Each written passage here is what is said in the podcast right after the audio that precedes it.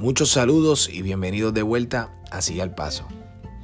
¿Alguna vez has hecho algo que haya provocado a Dios sonreír? ¿O has tenido la impresión de que has recibido la aprobación de Dios en algo? En esta ocasión hablamos bajo el tema Dame una sonrisa. En el Evangelio según San Lucas, capítulo 15, encontramos la parábola de la oveja perdida que nos relata lo siguiente. ¿Qué hombre de vosotros, teniendo cien ovejas, si pierde una de ellas, no deja las 99 en el desierto y va tras la que se ha perdido hasta encontrarla? Y cuando la encuentra, la pone sobre sus hombros, gozoso. Y al llegar a casa, reúne a sus amigos y vecinos, diciéndole, gozaos conmigo, porque he encontrado mi oveja que se había perdido. Os digo que así habrá más gozo en el cielo por un pecador que se arrepiente que por 99 justos que no necesitan de arrepentimiento. En estos días se publicó un video de un pastor en el norte de Rusia bautizando a un nuevo creyente. En pleno invierno frente a un lago congelado en su, superficie y donde las aguas deben estar en negativo 25 a 30 grados Celsius. Este pastor, con una sonrisa en los labios, entra a las aguas y con un hacha comenzó a romper el hielo. Luego, con una pala, iba removiendo los pedazos que quedaban flotando sobre las aguas congeladas, como haciéndose espacio dentro de ellas. Hizo esto en repetidas ocasiones para lograr un espacio digno para el bautismo.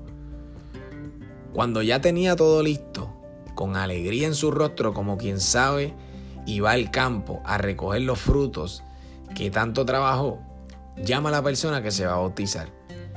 Entre cánticos de los testigos y hermanos en Cristo presente, nace un nuevo creyente de dentro de las aguas congeladas de Rusia, que en ese instante se convertían en casa de Dios y puerta del cielo.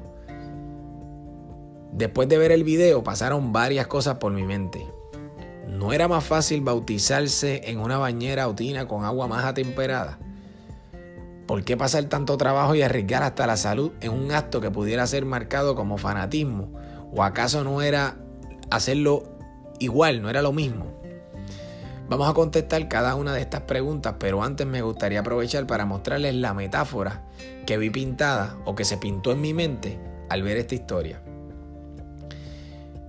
Y si vemos eh, y cambiamos el pastor de Rusia como si fuera cada uno de nosotros los creyentes en Cristo, sustituyamos el hacha por la espada que es la palabra de Dios para romper el hielo de la oposición y maldad de este mundo en tinieblas que va enfriando corazones para que el amor mengüe.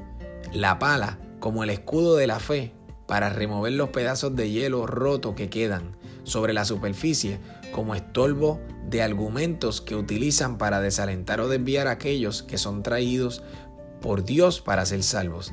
Las aguas bajo cero como los puñales de críticas que va a recibir el nuevo creyente, quien pasará de ser aliado a ser enemigo y aborrecido por el mundo. Viéndolo de esta manera podemos contestar las primeras dos preguntas. La primera, ¿no era más fácil bautizarse en una bañera o tina con agua más a temperatura cómoda? Definitivamente que sí. Era más fácil atemperar las aguas en un área bajo techo. Pero Dios también pudo hacerlo más fácil, pero decidió enviar a Jesucristo a morir por nosotros. En segunda de Timoteo, capítulo 1, versículos del 7 al 9, leemos lo siguiente: Porque no nos ha dado Dios espíritu de cobardía, sino de poder, de amor y de dominio propio. Por tanto, no te avergüences de dar testimonio de nuestro Señor, ni de mí, preso suyo, sino participa de las aflicciones por el Evangelio según el poder de Dios, quien nos salvó y llamó con llamamiento santo, no conforme a nuestras obras, sino según el propósito suyo y la gracia que nos fue dada en Cristo Jesús antes de los tiempos de los siglos. La segunda pregunta, ¿Por qué pasar tanto trabajo y arriesgar hasta la salud en un acto que pudiera ser marcado como fanatismo? ¿Acaso no era lo mismo? Sí y no. En ocasiones es necesario pasar el trabajo y el proceso. No es lo mismo ver el juego de tu equipo deportivo favorito o grupo de música preferido por televisión que en persona. En ocasiones he visto fanáticos de equipos de soccer sin camisas, con sus cuerpos pintados del color de su equipo en plena nevada. Para el que no es fanático, es lo mismo, pero para un verdadero fanático, sabe que no es lo mismo. Gálatas 20:20 nos dice lo siguiente. Perdón, Gálatas 2:20. Con Cristo estoy juntamente crucificado, y ya no vivo yo, mas vive Cristo en mí. Y a lo que ahora vivo en la carne, lo vivo en la fe del Hijo de Dios, el cual me amó y se entregó a sí mismo por mí. Podemos también ver el hacha del pastor para en ocasiones romper el hielo provocado, provocando una conversación esperanzadora con quien tengas a tu lado, con tu prójimo, contraria a las conversaciones de pesadez que se respira ahora, más que nada con la preocupación de la pandemia. Cristo no venció a Satanás con su gran poder, aún pudiendo hacerlo, sino con la palabra.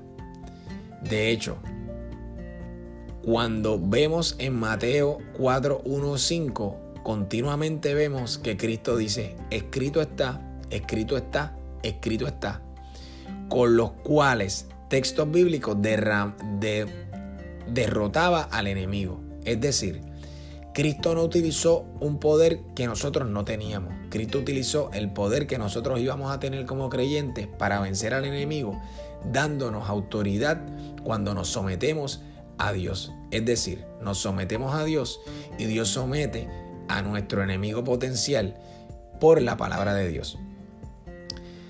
En 2 de Corintios, capítulo 10, versículos del 3 al 5 nos dice: pues aunque andamos en la carne, no militamos según la carne, porque las armas de nuestra milicia no son carnales, sino poderosas en Dios para destrucción de fortalezas, derribando argumentos y toda altivez que se levanta contra el conocimiento de Dios, llevando cautivo todo pensamiento a la obediencia de Cristo.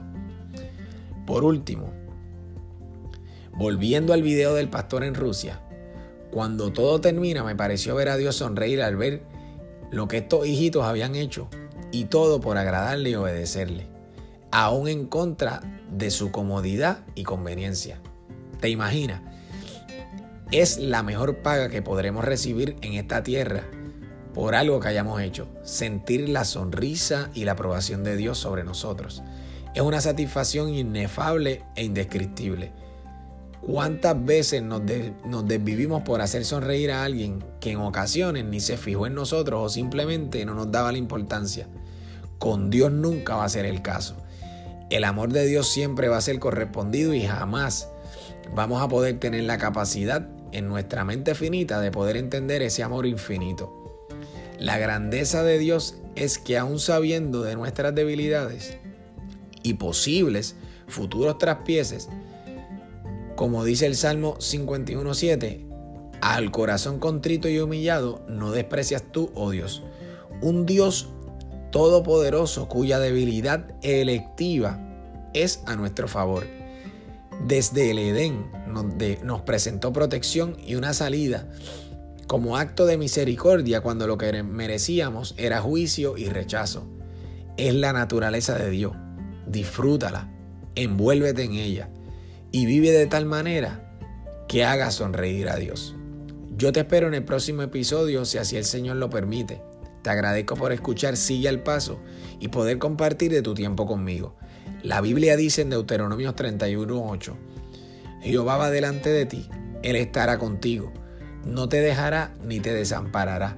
No temas ni te intimides. Siempre recuerda que el Dios Todopoderoso va contigo. Mantente firme no te desesperes y sigue al paso.